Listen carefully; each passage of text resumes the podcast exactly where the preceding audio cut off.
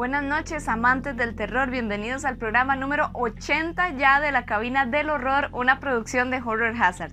Vamos a comenzar con nuestra sección de un día como hoy para conocer todas aquellas películas que se estrenaron un 28 de agosto. Un día como hoy, pero en 1948 se estrenaba La Soga. Dos hombres intentan demostrar que cometieron el crimen perfecto al organizar una cena después de estrangular a su antiguo compañero de clase. Un día como hoy, pero en 1963 se estrenaba El Palacio de los Espíritus. Charles Dexter Ward llega a un pequeño pueblo para visitar la casa que heredó de su antepasado que murió allí hace 100 años. Un día como hoy, pero en 1981 se estrenaba Noche Infernal. Cuatro universitarios se ven obligados a pasar la noche en una vieja mansión desierta, donde son acosados por un monstruoso sobreviviente de una masacre familiar años antes. Un día como hoy, pero en 1987 se estrenaba Los Crímenes del Rosario. Un sacerdote se enfrenta a un dilema cuando el asesino en serie que ha estado asesinando sacerdotes y monjas le confiesa. Un día como hoy, pero en 1992 se estrenaba Cementerio de Mascotas 2. Un adolescente y su padre se mudan a la ciudad natal de su madre recientemente fallecida, donde se encuentran con el antiguo cementerio de nativos americanos con el poder de resucitar a los muertos. Y para finalizar, un día como hoy, pero el 2017 se estrenaba The Terror of Hallows Eve. Después de que un matón de 15 años es brutalmente golpeado por los matones de la escuela secundaria, su deseo de venganza desata el terror de Halloween sin saberlo. Muy buenas noches amantes del terror. Es un gusto para nosotros tenerlos un viernes más acá en la cabina del horror. Y les quiero comentar algo. Como ustedes saben, la cabina del horror tiene muchísimas secciones para todos los gustos. Pero les queremos hacer una pregunta y es, ¿Qué nuevas secciones les gustaría ver en la cabina del horror? Tal vez alguna sección que no hemos tocado esos gustos que ustedes quieren que toquemos, o tal vez algún tema, o tal vez si ustedes dicen, yo tengo una persona para que contacten, yo quiero que la entrevisten, lo que sea. Pero quiero volverles a hacer la pregunta, ¿qué nuevas secciones les gustaría ver en la cabina del horror? Mientras ustedes analizan y nos responden la pregunta del día, nos vamos con la sección de obituario, donde hacemos homenaje a aquellos iconos del terror. El día de hoy recordamos al gran Wes Craven, su nombre real era Wesley R. Craven. Nació el 2 de agosto de 1939 en Los Ángeles y fue guionista y director de cine estadounidense, especialmente en el género del terror. Antes de que diera el gran paso en la industria del cine, trabajó como editor de sonido para una empresa de postproducción y también impartió clases de inglés y humanidades. Su carrera como director comenzó en los años 70. Como dato curioso, una de sus primeras películas fue para adultos, donde también actuó, pero no fue acreditado en el reparto. Ya para los años 80, escribió el de la famosa película A Nightmare on Elm Street, donde recorrió una gran cantidad de estudios para poder realizar su proyecto, pero en todo fue rechazado, hasta que finalmente New Line Cinema aceptó su propuesta, la cual como todos sabemos fue un éxito a nivel mundial, tanto así que nacieron varias secuelas. Algunos trabajos también destacados dentro de su hoja de vida es La última casa a la izquierda, Las colinas tienen ojos y La serpiente y el arco iris, y por supuesto, la creación de la también famosa saga de Scream. También ayudó a que las carreras de varios actores lo lograran despegar. Tal es el ejemplo de Johnny Depp en 1984 con A Nightmare on Hale Street, Bruce Willis en un episodio de La Dimensión Desconocida en 1985 y Sharon Stone en 1981 en Bendición Mortal. Lamentablemente, en el 2015, Wes Craven falleció a la edad de 76 años en su casa en Los Ángeles a causa de un cáncer cerebral. Definitivamente un genio del mundo del horror que siempre será recordado. Damos inicio al tema del día de hoy titulado Terror en exhibición. Pero exactamente de qué trata este tema? Vamos a contarles sobre diferentes museos donde se exhiben cosas extrañas, cosas terroríficas, cosas difíciles o incómodas de ver. Y yo voy a comenzar con el Museo de las Momias de Guanajuato en México. Este museo contiene la mayor cantidad de momias naturales en el mundo y es patrimonio cultural del municipio de Guanajuato. Aquí, honrar a la muerte es darle sentido a la vida. Pero antes debemos conocer exactamente qué es una momia. Momia viene de la palabra mom, que en persa significa cera, mumia, que significa impregnado en cera, y también del árabe mumilla, que significa sustancia que se utiliza para embalsamar. Momia se le denomina a los cadáveres de seres humanos, pero también de animales, que por circunstancias naturales o por embalsamiento han mantenido en aceptables condiciones su estado incluso años después de la muerte. Existen lugares que por su sequedad extrema, aislamiento de los microorganismos, entre otras características, causan que un cadáver se momifique en lugar de degradarse. Y este es el caso de las momias de Guanajuato, donde todas consiguieron esta cualidad de forma natural. Quizás algunos se pregunten quién será la primera momia que apareció o que descubrieron para este museo. Pues resulta que en aquel tiempo, cuando una tumba era abandonada, las autoridades ordenaban una exhumación de los restos. Y justamente en 1865, en el Panteón de Santa Paula, había una fosa cuyos restos nunca se reclamaron. Y estos restos le pertenecían al doctor francés llamado Remigio Leroy y a partir de ese momento han habido una serie de descubrimientos hasta el año 2002. Hay diferentes salas en el museo como Recreación de Orígenes que muestra una reconstrucción de la forma en que estaban exhibidos los cuerpos momificados desde la segunda mitad del siglo XIX. También está Angelitos, que es una sección muy especial porque son los cuerpos momificados de bebés y niños pequeños, también están muertes trágicas, vestidos típicos. Hay urnas que muestran la apariencia que tenían todas las salas del museo antes de la remodelación, entre otros. Entre las momias más sobresalientes, además del francés que acabamos de conocer, también está Daniel el Travieso, se encuentra la bruja, Andrea Campos Galván, también está doña Tranquilina Ramírez, que dicen que fue asesinada, y finalmente Isabel Aguilar, que murió enterrada viva. El hombre debe abrirse a la muerte si quiere abrirse a la vida. El culto a la vida es también culto a la muerte. Una civilización que niega la muerte acaba por negar a la vida. Museo de los Duendes, ubicado en Hidalgo, México. Su fundadora fue Cristina Cortés Herwig y lo fundó en el año 2000 después de que asegura que le cortó en la crin de un caballo una trenza en forma de columpio. Cristina fundó este lugar y cobran un aproximado de 13 pesos mexicanos y el recorrido dura una hora. Se dice que en la primera sala lo que es como una fase introductoria donde empiezan a contar anécdotas con estos seres. Conforme se van avanzando se ven estos seres incrustados en la pared. Vemos trolls, duendes, eh, gnomos, elfos, todo, todo lo relacionado a estos seres. Y los vemos con su nombre y su ocupación. También vemos textos donde se supone que ayuda a la longevidad, a obtener más dinero, obtener salud, entre otras cosas. La gente los lee con fe y le deja ofrendas como dulces, cigarrillos, dinero o hasta objetos personales. En la sala número 3 encontramos trenzas y eh, columpios hechos por los duendes. En la crin de los caballos también encontramos un péndulo que cuelga del techo y en el suelo un círculo hecho de, con diamantina y rocas. Se dice que las personas se sientan en el centro, extienden sus manos y cierran los ojos y sirve para limpiar el aura. Y también, como muchos lugares, hay caminatas nocturnas donde van a un árbol que tiene muchísimos años de antigüedad. Le llaman el árbol de los deseos. Y cuando van a este árbol, dicen que durante la caminata pueden ver algunos duendes que se que se esconden entre los árboles, entre el bosque, y muchos aseguran que es verídico que sí se ven muchos de estos seres. También aseguran que cuando han salido de este museo salen trenzados. Uno de los museos que les quiero contar el día de hoy queda en Perú, en Lima. Ese se trata del Museo de la Inquisición. Para quienes no recuerdan o no saben, la Inquisición fue un movimiento religioso que castigaba con muerte y torturas a las personas que se oponían a la iglesia tradicional de ese entonces. Este edificio fue construido en 1570 por orden del virrey de Castilla en ese momento. Este edificio fue construido con la única función de albergar a las personas que se oponían al movimiento religioso tradicional de ese entonces.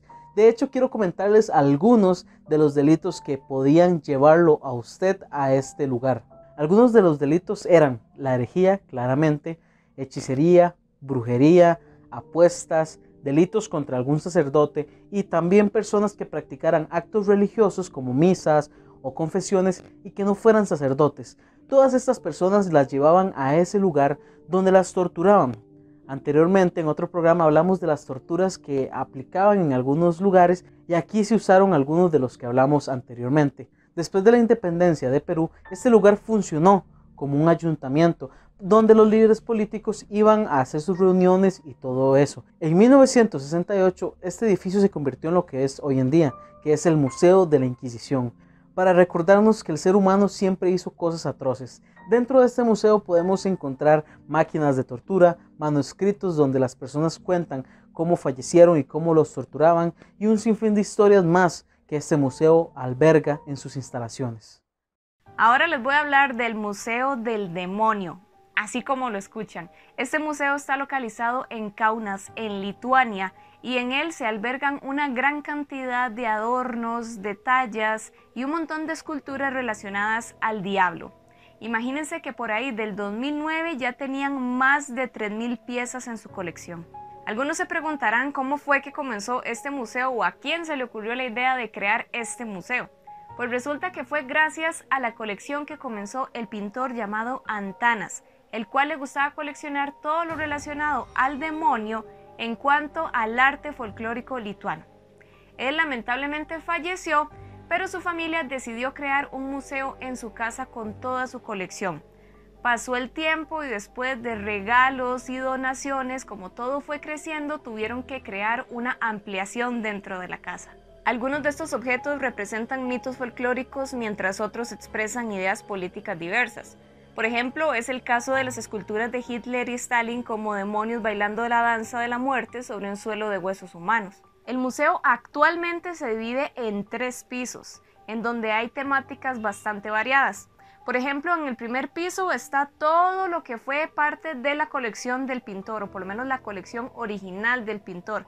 En él hay diferentes piezas de demonios con características burlonas, simpáticos, grotescos y algunos bastante macabros. En la segunda planta hay una gran variedad de piezas talladas en madera pero también hay muchos cuadros pintados con los diferentes rostros de Lucifer. Entre ellos también hay brujas, las cuales han sido las fieles aliadas del demonio. Y en el tercer piso finalmente se encuentra una gran variedad de piezas provenientes de varios lugares del mundo, como por ejemplo México, Japón y algunos rincones de África. En general, en todo el museo hay variedad de piezas donde el demonio es el protagonista, como platos, vasos, pimenteros, saleros, algunos están peleando con hombres y otros bailando con sus esposas. Los diablos están hechos de madera, piedra o cerámica, pintados sobre lienzo o seda. Así que si quieren conocer un poco más sobre las diferentes representaciones del demonio, al menos en lo que es el arte folclore de Lituania y en otras partes del mundo, definitivamente tienen que visitar este museo que dicho sea de paso es el único en su especie en el mundo. Museo de la Muerte, ubicado en Los Ángeles, California y también con una sede en Nueva Orleans. Tiene un costo de 15 dólares por persona y el recorrido dura aproximadamente una hora. También no se permite tomar fotografías. ¿Y qué hay en este lugar? Bueno, hay muchas calaveras principalmente para referirnos a todo lo relacionado a la muerte. Y el lema es que la gente llegue y se sienta feliz de estar vivo relata mucho lo que son asesinos. Por ejemplo, hay más de 5.000 objetos y fotografías de asesinos seriales. Así también la cabeza guillotinada del asesino serial conocido como Barba Azul. También podemos ver fotografías tétricas como la de una mujer posando con su amante a la par del cadáver descuartizado de su esposo. También podemos ver las fotografías de la morgue y del asesinato de Alianera podemos ver también videos de la secta Heaven's Gate que utilizaban para reclutar personas. Hay aproximadamente 12 salas y tienen nombres como extraños, por ejemplo, salas del suicidio, nichos del canibalismo, entre otros. También podemos ver antiguas máquinas de tortura, antiguas máquinas de eutanasias, podemos ver antiguos instrumentos de funerarias, ataúd, podemos ver muchas, muchas cosas. También hay un espacio para Charles Manson donde podemos ver objetos, podemos ver fotografías y también fotografías y videos de las autopsias de diferentes asesinos seriales reconocidos en la historia. Mucha gente no se anima a ir a este lugar o quizás ni siquiera aguanta el recorrido de una hora. Pero les quiero preguntar a ustedes, ¿se animarían a estar una hora en el Museo de la Muerte? El otro museo del que les quiero hablar se trata del Museo de Odwich. Este museo es muy importante porque se instauró poco después de haber terminado la Segunda Guerra Mundial. Estas instalaciones funcionaron como campos de concentración nazis, ubicado en Polonia. Acá los nazis ocupaban este espacio para llevar a los polacos ahí, los presos militares, torturarlos y hacerlos trabajar. Este museo fue inaugurado en 1947 dos años después de haber concluido la Segunda Guerra Mundial. Los polacos instauraron este museo para recordar todas esas atrocidades que el ser humano es capaz de hacer y que algo así no vuelva a pasar. Algunas de las cosas que pasaban en estos lugares eran matar a judíos, quemarlos, hacerlos trabajar forzosamente, convertirlos en jabón, como algunos dicen, y quitarles las pieles para crear muebles. Algunas cosas son leyendas, otras cosas son reales. Lo que sabemos es que acá hubo mucho dolor y mucho sufrimiento por parte de personas inocentes en la Segunda Guerra Mundial. El museo todavía alberga muchas de las salas que fueron utilizadas en ese momento, por ejemplo, salas de hornos. También nos encontramos con una entrada principal que cruza unas vías del tren estas vías de tren se usaban para transportar a todas esas personas y dejarlas en el campo de concentración, que incluso todavía tiene la frase alemana que dice el trabajo salva. Básicamente para que todos estos judíos y personas presos militares trabajaran y que algún día pudiesen ser libres. Muchos lo lograron y otros no. Pero este museo todavía se encuentra en funcionamiento para que ustedes puedan visitarlo. También tiene una página web donde hay muchas fotos para que ustedes vean todo lo que esconde este lugar histórico. Ahora vamos a ir con una sección donde vamos a hablar de películas relacionadas con el tema principal. House of Wax, 1953. Un asociado incendia un museo de cera con el dueño adentro, pero sobrevive solo para volverse vengativo y asesino. Horror en el Museo Negro, 1959. Un escritor de suspenso frustrado quiere crímenes precisos para su próximo libro, por lo que hipnotiza a su asistente para que cometa los crímenes requeridos. Trampa para turistas, 1979. Un grupo de jóvenes amigos varados en un museo apartado de la carretera son acechados por un asaltante enmascarado que usa sus poderes telequinéticos para controlar los maniquíes de las atracciones. La lámpara, 1987. Un antiguo genio con terribles planes y sed de sangre se libera de una lámpara cuando los ladrones saquean la casa de una anciana. Waxwork, 1988. El propietario de un museo de cera usa sus exhibiciones de terror para desatar el mal en el mundo. The Relic, 1997. Un detective de homicidios y un antropólogo intentan destruir a un dios sudamericano parecido a un lagarto que se encuentra en un museo de Chicago. La Máscara del Faraón 2002. En el Museo del Louvre en París, el fantasma Belfegor se despierta y causa estragos eléctricos. The Museum Project 2016. Un grupo de estudiantes decide basar su tarea de medios en el mito de un museo ferroviario local. Sin embargo, cuando traspasan las instalaciones después de horas, pronto descubren que algunos mitos son más que solamente historias. ¿Sabías que Horror Hazard cuenta con un sitio web? Así es. Si ingresas a www.horrorhazard.com podrás encontrar una gran variedad de artículos con notas de diferentes áreas. Entre ellas son reseñas, notas sobre los próximos estrenos de películas, videojuegos, documentales, libros, algunas historias y también secciones especiales como curiosidades, íconos y genios del horror. También podrás tener acceso directo a los programas más recientes de Reportando el Horror, Compartamos Terror, Random Horror y la Cabina del Horror además de todos los enlaces a nuestras redes sociales. No olvides visitar www.horrorhazard.com para estar al día con el mundo del terror. Muchas gracias a todos los que siguen en sintonía con la cabina del horror. En este momento vamos a pasar a nuestra sección de relatos de terror gracias al club de lectura de Horror Hazard.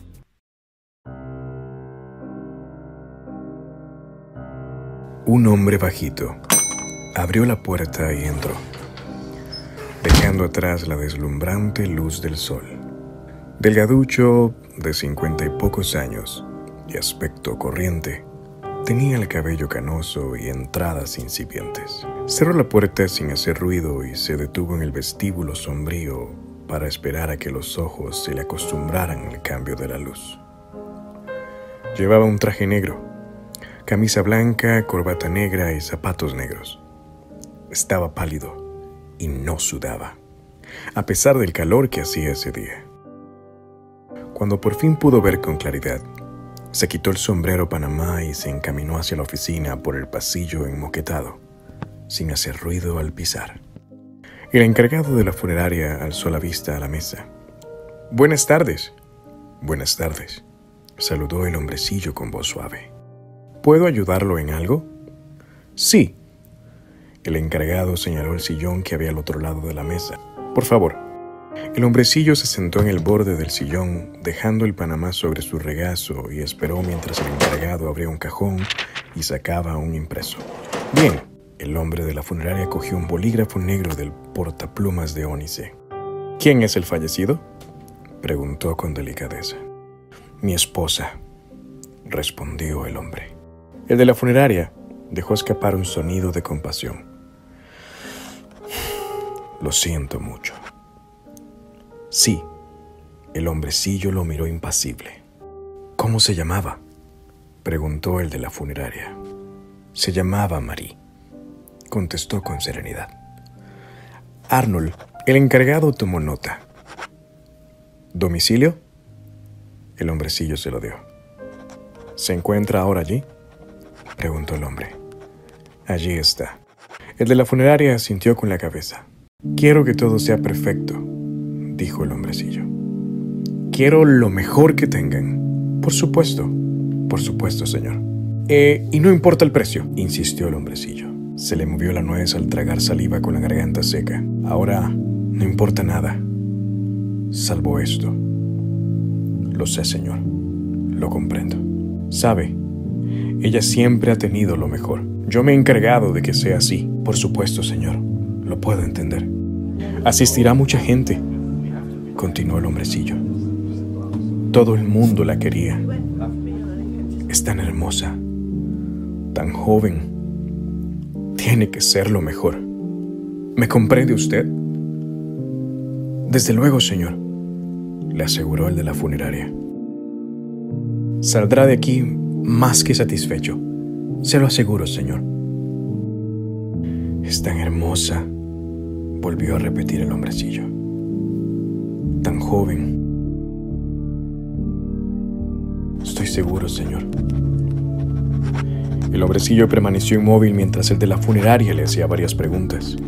Su tono de voz no varió en todo el rato Parpadeaba con tan poca frecuencia que el de la funeraria en ningún momento lo vio parpadear.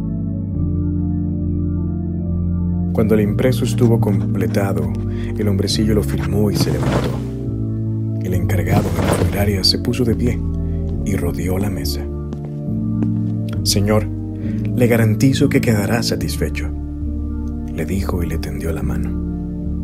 El hombrecillo se la estrechó en un instante Tenía la palma seca y fría.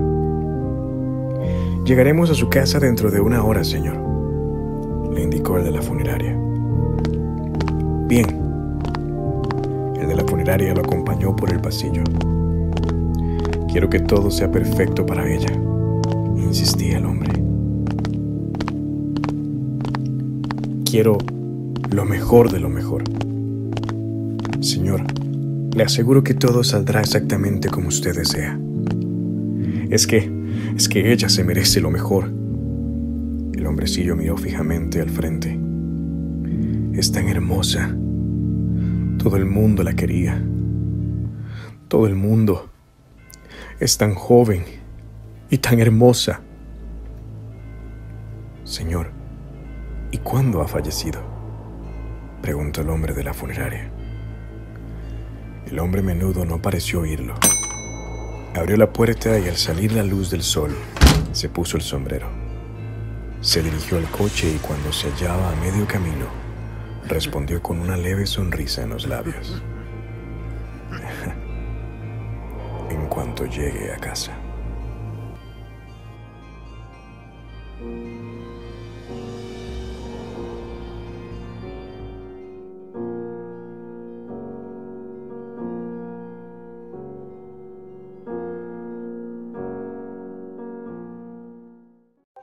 Buenas noches y bienvenidos a las últimas noticias Omni de la semana. Soy Marco González y esto es Clan Revoluciona 2 Informa.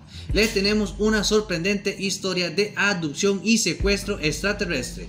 Esto sucedió hace mucho tiempo en Italia. El caso de Giovanna, la mujer que asegura haber sido embarazada muchas veces por extraterrestres.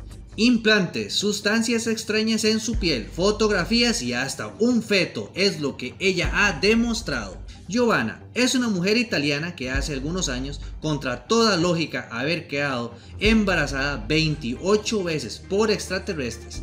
En el año 2009, al ser entrevistada por el canal Mediaset de su país, y de ahí en adelante su caso se popularizó en todo el mundo entero. En su relato, la supuesta contactada relató haber sido visitada por seres de otros mundos desde que tenía 4 años y empezó a ser inseminada artificialmente cuando llegó a la pubertad. La forma en la que la abducían afirma en sus fantásticos relatos casi siempre era la misma. En medio de la noche una nave espacial enviaba un rayo hasta su habitación que la inmovilizaba. Tras ello perdía la conciencia y era transportada por lo general al dentro de la nave. Características de sus secuestradores. Ella ha dicho y ha descrito y por más increíble que parezca, asegura que quienes la raptan poseen piel gris, ojos grandes, oscuros y ovalados, y, una gran cabeza con respecto al resto del cuerpo. Estos alienígenas sostienen que son criaturas que no conocen ni el amor ni el odio o tienen emociones. Pruebas, pruebas, marcas en su cuerpo. Giovanna mostró marcas fluorescentes en su piel. Ella asegura que se las hicieron sus captores.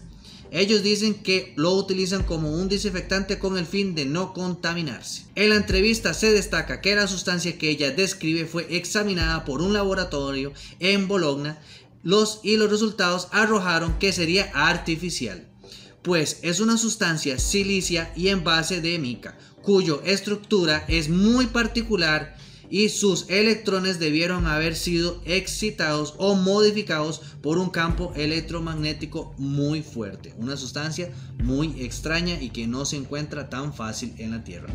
Además de esta prueba, Giovanni mostró fotografías tanto de los platillos voladores que merodean su casa como de uno de sus captores, cuya fisionomía luce similar a los típicos alienígenas grises que tanto el cine y la televisión nos enseñan. Y una parte muy pero muy interesante de esta prueba que ella tiene ha sido un feto muy poco común que ha demostrado y que es demasiado llamativo y para algunos escalofriante de este caso.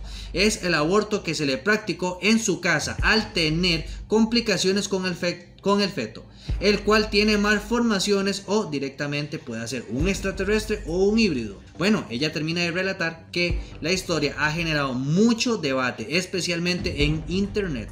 Mucha gente cree y muchos lo hicieron.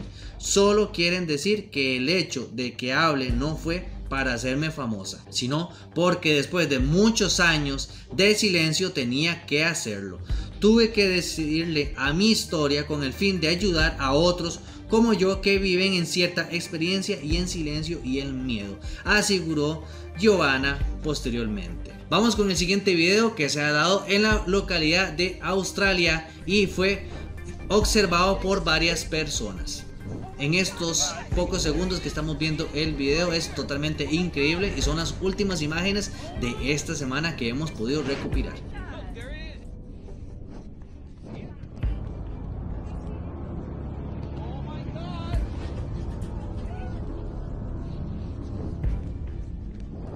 Y bueno, para todos aquellos que siempre esperan la recomendación de la semana, esta semana es especial porque es una fusión entre lo paranormal y lo ufológico. La película Sky Dark o Los Elegidos. La película trata de una familia que vive en los, en los suburbios. Lise y Danny presencian una serie de extraños y perturbadores acontecimientos que afectan a su familia. Así como ustedes lo están viendo. La seguridad y la tranquilidad de ellos detonan en algo totalmente incontrolable. Hasta que pueden demostrar que realmente son visitados por entidades que no son de esta tierra. Bueno, esto fue todo por hoy. Nos vemos en la próxima semana en más noticias Omni. Volvemos con nuestros compañeros de Horror Hazard.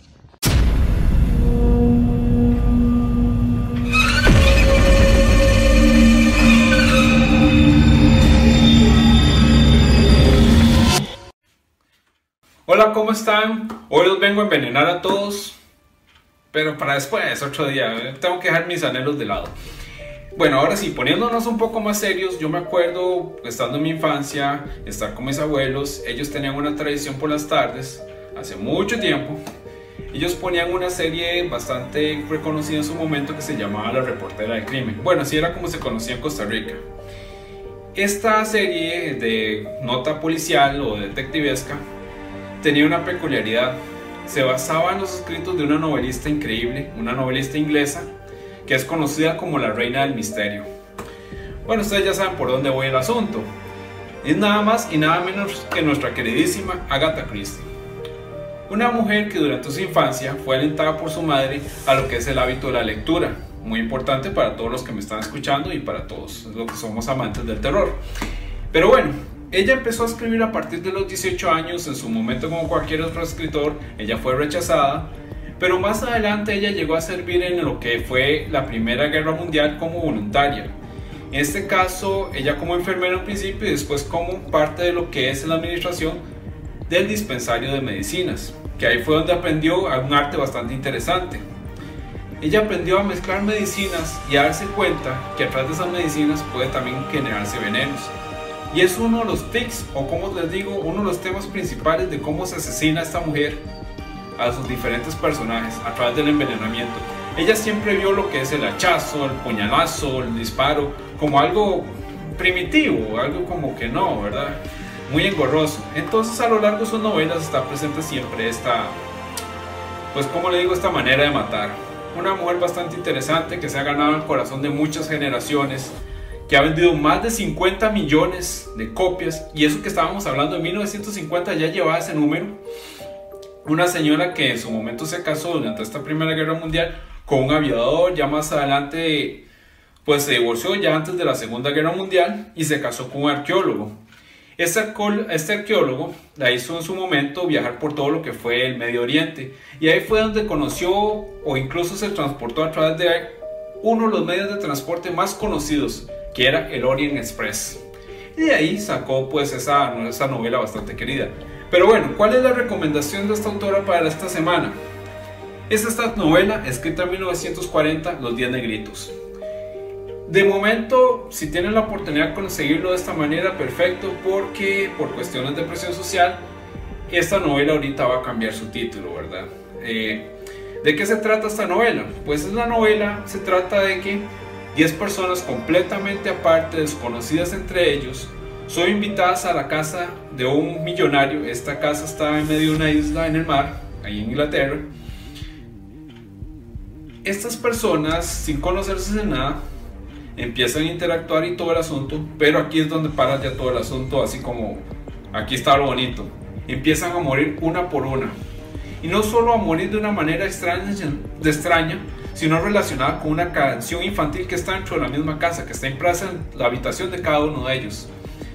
Una novela bastante interesante que a diferencia de las otras novelas de Agatha Christie, no cuentan con personajes como Poirot o Miss Jane, ¿verdad? Que son indiscutibles.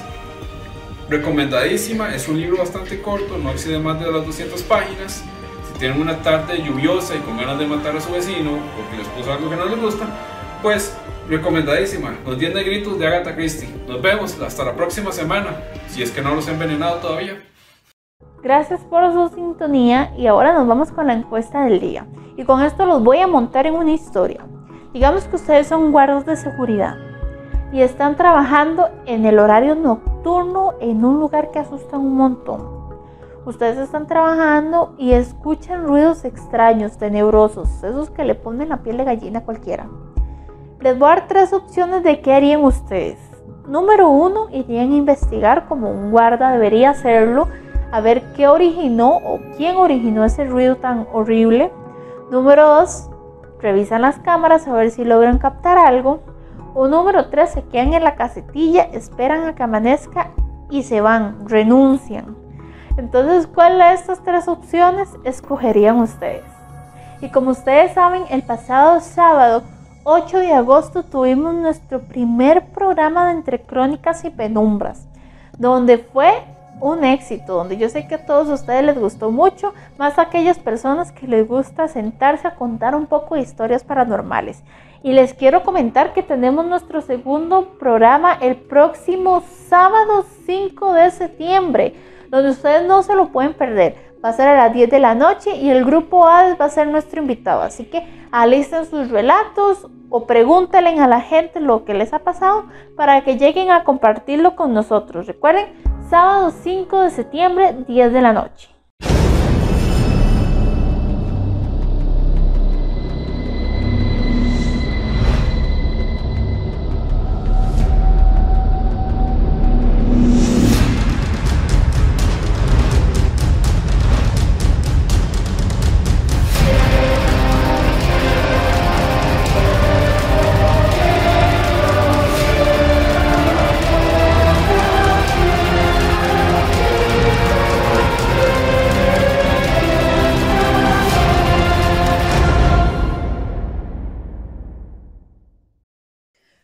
Noches, fanáticos del terror. En esta ocasión me cuento hablar sobre una criatura extraña a la que muchos llaman Pie Grande. Pie Grande, Sasquatch, o el abominable hombre de las nieves. Se le puede llamar de distintas formas, pero Pie Grande es uno de los misterios más grandes de todo el mundo y uno de los reyes de la criptozoología, o sea, uno de los más investigados. Los primeros avistamientos de pie grande iniciaron desde los nativos americanos, donde describían una extraña criatura enorme, de pelaje marrón oscuro, de dos metros de alto, que vivía en los bosques, en lo más profundo de los bosques. Después de ahí, se reportaron avistamientos por todo Estados Unidos. En Kentucky lo llaman el Sculling Savage, en los Everglades lo llaman el mono mufeta, en Canadá, en la zona de los Racollosas, lo llaman el Sasquatch, y en todos los Estados Unidos, implicando el avistamiento de pie grande más famoso, que fue en Seattle, en Washington. Este avistamiento fue el de un campista que andaba paseando por el río en sus caballos. El campista se llamaba Roger Patterson porque ya murió de cáncer. Entonces él vio a una extraña criatura caminando por un riachuelo e incluso lo grabó con su cámara de video. El video se hizo tan famoso que fue una de las mejores pruebas de la existencia de Pie Grande. Pie Grande también ha sido avistado en todo el mundo, desde China hasta Rusia, pasando por Latinoamérica también, hasta incluso ha sido avistado en España, Himalaya lo llaman el Yeti, en China lo llaman el Jeren, en Australia lo llaman el Yowie, ahí en Malasia también tienen su propio pie grande, el cual lo llaman el Oran Pendek. Y finalmente en Rusia lo llaman el Almas ruso, que supuestamente no es un pie grande, lo describen más como un neandertal y ha sido visto y tomado en diferentes ocasiones. Una de las grandes teorías que se puede decir sobre esta criatura es que es una especie de homínido extinto o se cree que se creyó extinto desde antes del Homo sapiens llamado Gigantopithecus. ¿Será posible que Pie Grande sea un eslabón perdido llamado Gigantopithecus? O quizás aún sea un experimento del gobierno hecho por la SCP, el cual hablaré en otra ocasión, pero supuestamente se dice que suceden cosas raras en ese lugar y que Pie Grande podría ser un experimento del gobierno. Y déjame hacerte una pregunta. ¿Tú crees que Pie Grande en realidad existe? ¿O será parte de nuestra imaginación? ¿O será que parte de los bosques aún esconden criaturas que nunca serán descubiertas? Lo dejo a tu criterio. Mi nombre es Reiner Castro y sigan disfrutando de la cabina del horror. Buenas noches. En el sitio web www.horrorhazard.com tenemos una sección muy especial titulada Genios del Horror en este lugar recordamos el trabajo de muchas personas detrás de muchos de los éxitos dentro del género del terror y que tal vez no han recibido tanto reconocimiento por parte de los aficionados del mismo. Así que en este momento vamos a pasar con uno de nuestros redactores, Guillermo Rojas, que nos va a comentar un poco más sobre la historia de uno de estos personajes, el cual está, aunque mucha gente no lo sabe, detrás del éxito de uno de los directores más reconocidos del género. Así que aquí pasamos con Guillermo. Amigos de Horror Hazard, les saluda Guillermo. Yo soy del grupo de staff de redactores de la página web. Hoy les quiero hablar de una genio del terror, Alma Reveal.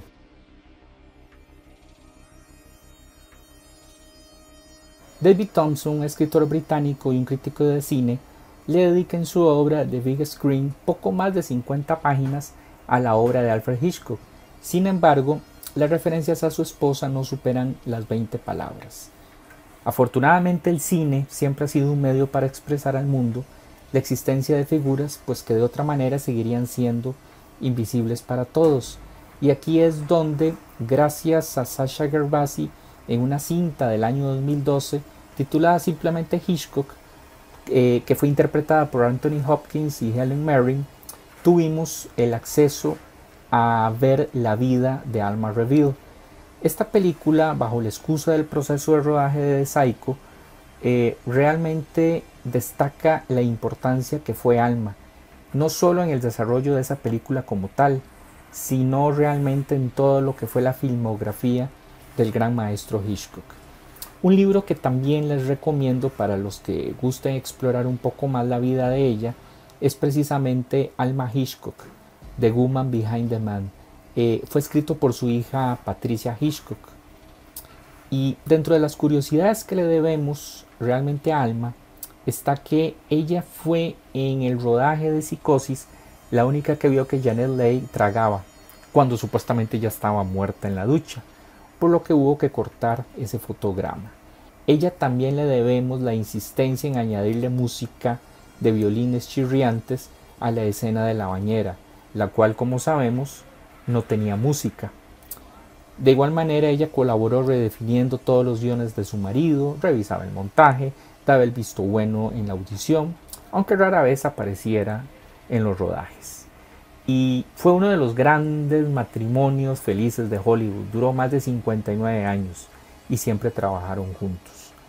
Hitchcock siempre manifestó que después de cada toma él, miraba a Alma y le preguntaba, ¿esto va bien? ¿Esto funciona? ¿Esto puede quedar? Y Alma siempre asentía o disentía en función de la calidad que ella esperaba que tuviera cada toma. Y por supuesto, el director de Vértigo la escuchaba y le hacía caso. Eh, George Bernard Shaw, un escritor inglés y muy cercano a la pareja, y esto es una curiosidad bastante interesante eh, que siempre me ha llamado la atención, en una cena en la casa de los Hitchcock, aprovechó a Alfred para pedirle que le autografiara todos sus libros. Bernard Shaw aceptó y escribió la misma frase en cada uno de los ejemplares, para Alma, que se casó con Alfred Hitchcock. Una manera, por supuesto, de reconocer el enorme tributo y papel que ella desempeñó en la vida profesional de Alfred Hitchcock. Ella muere un 6 de julio del 82 y en su obituario el New York Times le rinde un homenaje póstumo, afirmando que de alguna manera nunca fue eclipsada por su esposo. La suya fue una asociación igualitaria, a veces más vigorizante que relajante, de la cual surgió una cantidad inigualable de películas extraordinarias.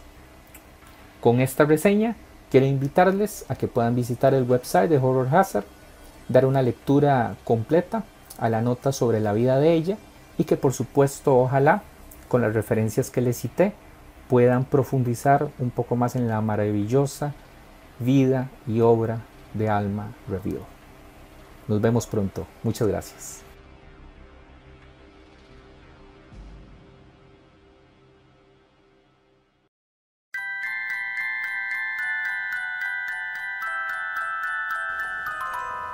Dulces pesadillas.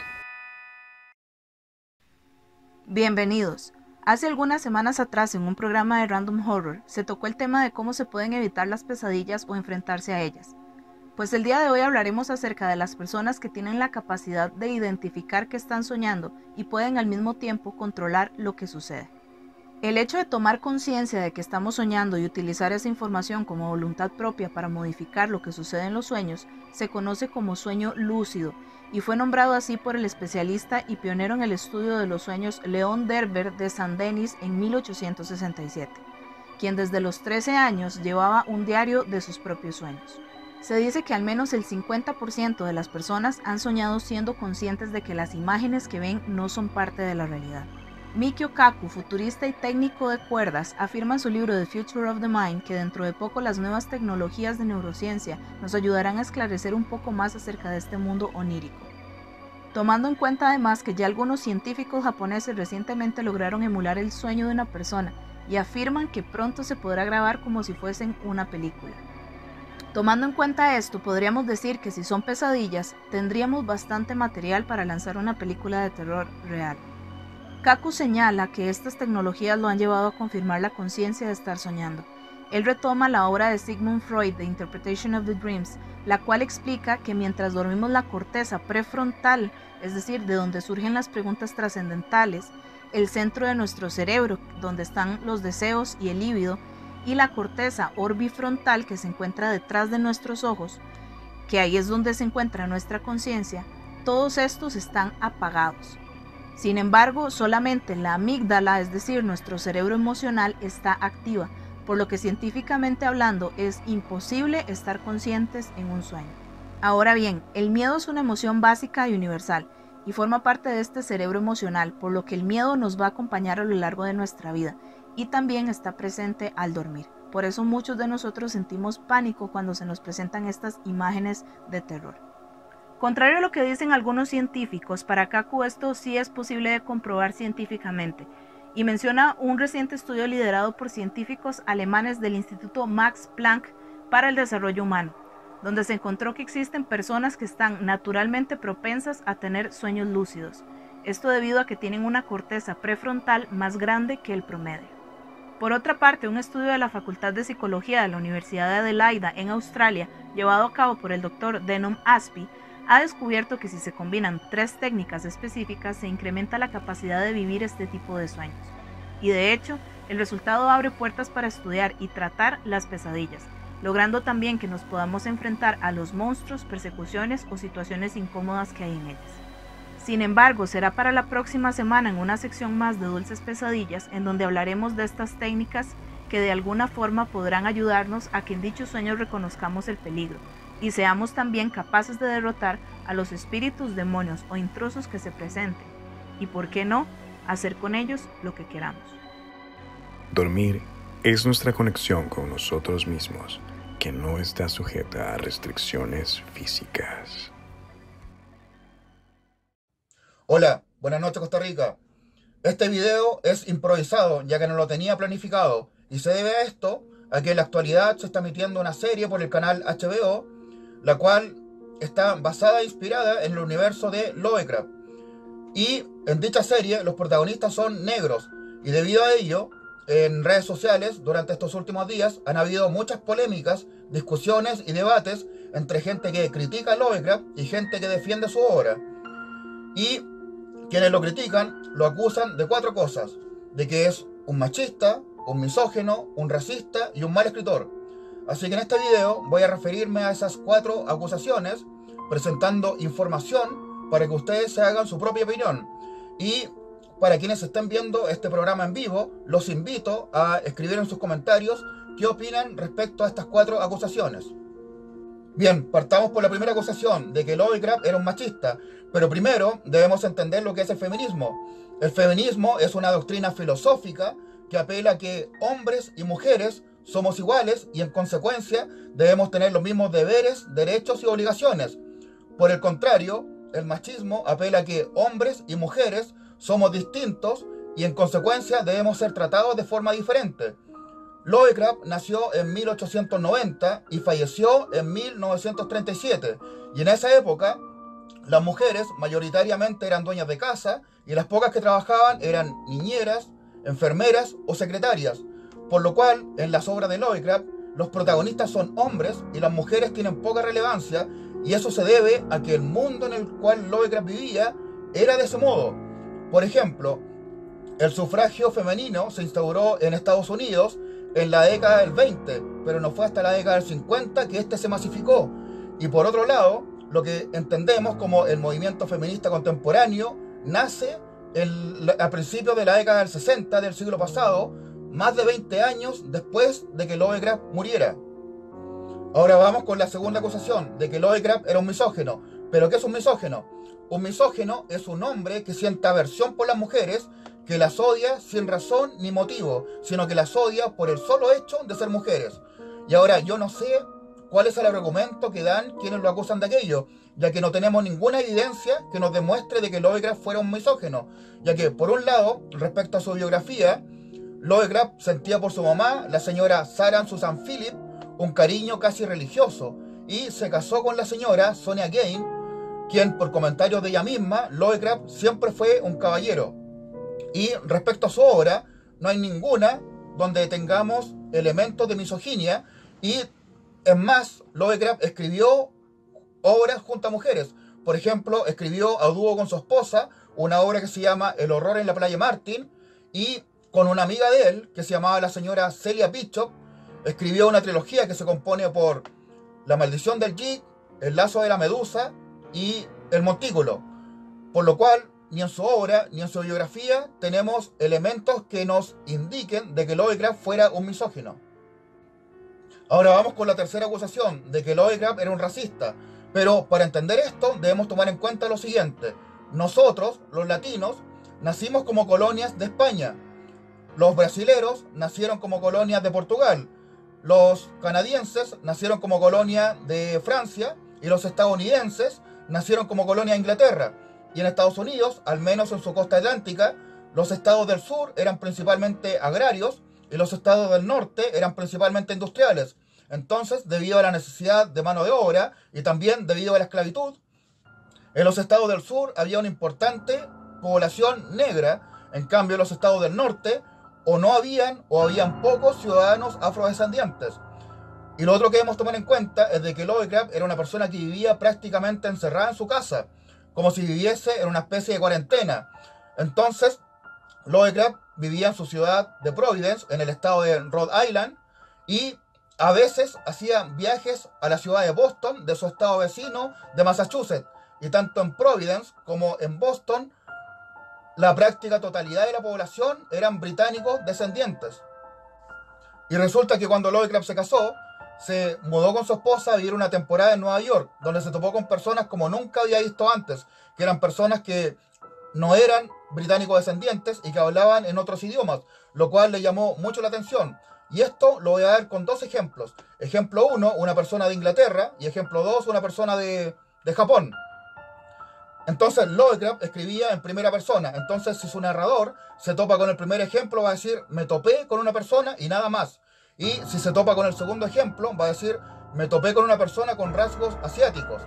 Y ahora, si su narrador interactúa con estas personas, con el primer ejemplo va a decir, hablé con una persona, tan solo eso. Y si su narrador interactúa con, la, con el segundo ejemplo, va a decir, hablé con una persona que tenía un acento extranjero. Y ahora, ¿por qué Lovecraft hacía esta distinción?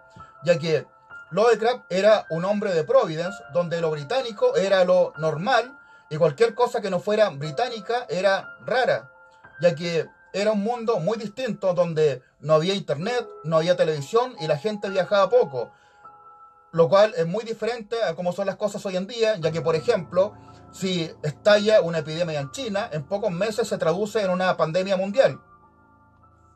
Y respecto a la cuarta acusación de que Lovecraft era un mal escritor, hay que tomar en cuenta algo fundamental, y es que nosotros no leemos a Lovecraft, sino que nosotros leemos traducciones. Y con las traducciones hay que tener cuidado, ya que si se trata de palabras, las palabras se traducen textual, pero cuando se trata de oraciones, las traducciones no son textuales, ya que, por ejemplo, si empezamos a traducir una frase palabra por palabra, el resultado final va a ser extraño, no se va a entender. Entonces, lo que hace un traductor es leer la frase original, la interpreta y luego la modifica al idioma que la va a traducir. Y esto lo pueden ver como ejemplo en el cine, ya que normalmente los diálogos que están teniendo los actores son distintos a lo que podemos leer en los subtítulos. Entonces, mi opinión totalmente personal es de que para criticar a Lovecraft hay que leer a Lovecraft. Y cualquier persona que quiera criticar a Lovecraft en base a traducciones, sus críticas son infundadas. Bien, esos son mis pequeños aportes que puedo hacer respecto a las acusaciones que se están haciendo en estos días. Ahora, cada uno de ustedes eh, podrá tomar su propia decisión y espero que la anoten en los comentarios. Y me voy a despedir rememorando eh, un comentario que hice hace algunos viernes atrás cuando hice un video acerca de Edgar Allan Poe, en el cual dije de que El Cuervo es la obra magna de terror de todos los tiempos. Y es que tal vez alguno, al leer El Cuervo, dirá, esto no es la gran cosa, pero hay que entender de que la literatura, o al menos la buena literatura, tiene melodía, y esa melodía se llama prosa. Y la prosa del cuervo tiene tanta pasión y tanta intensidad que hasta la fecha, en 2020, no se ha podido igualar y mucho menos superar. Pero el cuervo original, no su traducción. Les mando un cordial saludo desde acá, desde Chile. Pura vida. Adiós. Hola amigos de la cabina del horror, espero se encuentren muy bien. Andrés Ortiz en esta ocasión para una recomendación de una serie que se llama Servant. Esta serie fue estrenada en el año 2019 por M. Night Shyamalan, que entre sus trabajos principales tiene la trilogía de películas de El Protegido y es distribuida por la plataforma de Apple TV, que cuenta con 10 episodios en su primera temporada y estamos a la espera del anuncio de la segunda temporada que ya fue confirmada. La historia nos pone en los pies de Dorothy, una exitosa periodista, y Sean Turner, un chef muy reconocido, quienes se vieron en la necesidad de contratar a una niñera para cuidar a su hijo recién nacido. Sin embargo, nos daremos cuenta de que algo muy extraño sucede con la llegada de la niñera, su extraño comportamiento, así como las diferentes cosas que empiezan a sucederles y el oscuro secreto de esta aparente familia ideal. Cada capítulo tiene una duración de 30 minutos que dejan con la intriga y querer saber más de todo el misterio que rodea los sucesos que va enfrentando la familia. Excelentes actuaciones, ambientación y equilibrio de los momentos de misterio la hacen una serie disfrutable con mucho suspenso. Cuando creemos que nos han resuelto una parte del misterio, ponen otras situaciones o pistas que no hacen sino más que aumentar este sentimiento de amplitud y un poco de desconcierto a nosotros como espectadores no saber por dónde van los tiros de si es una serie con tintes paranormales o tiene toda una explicación lógica. Ahí reside a mi parecer el encanto de Servant que juega de una excelente manera con todos los elementos que ponen en escena. En verdad se las recomiendo, en una tarde bien se puede finalizar o pueden rendirla para que no se les haga la espera tan larga para una segunda temporada.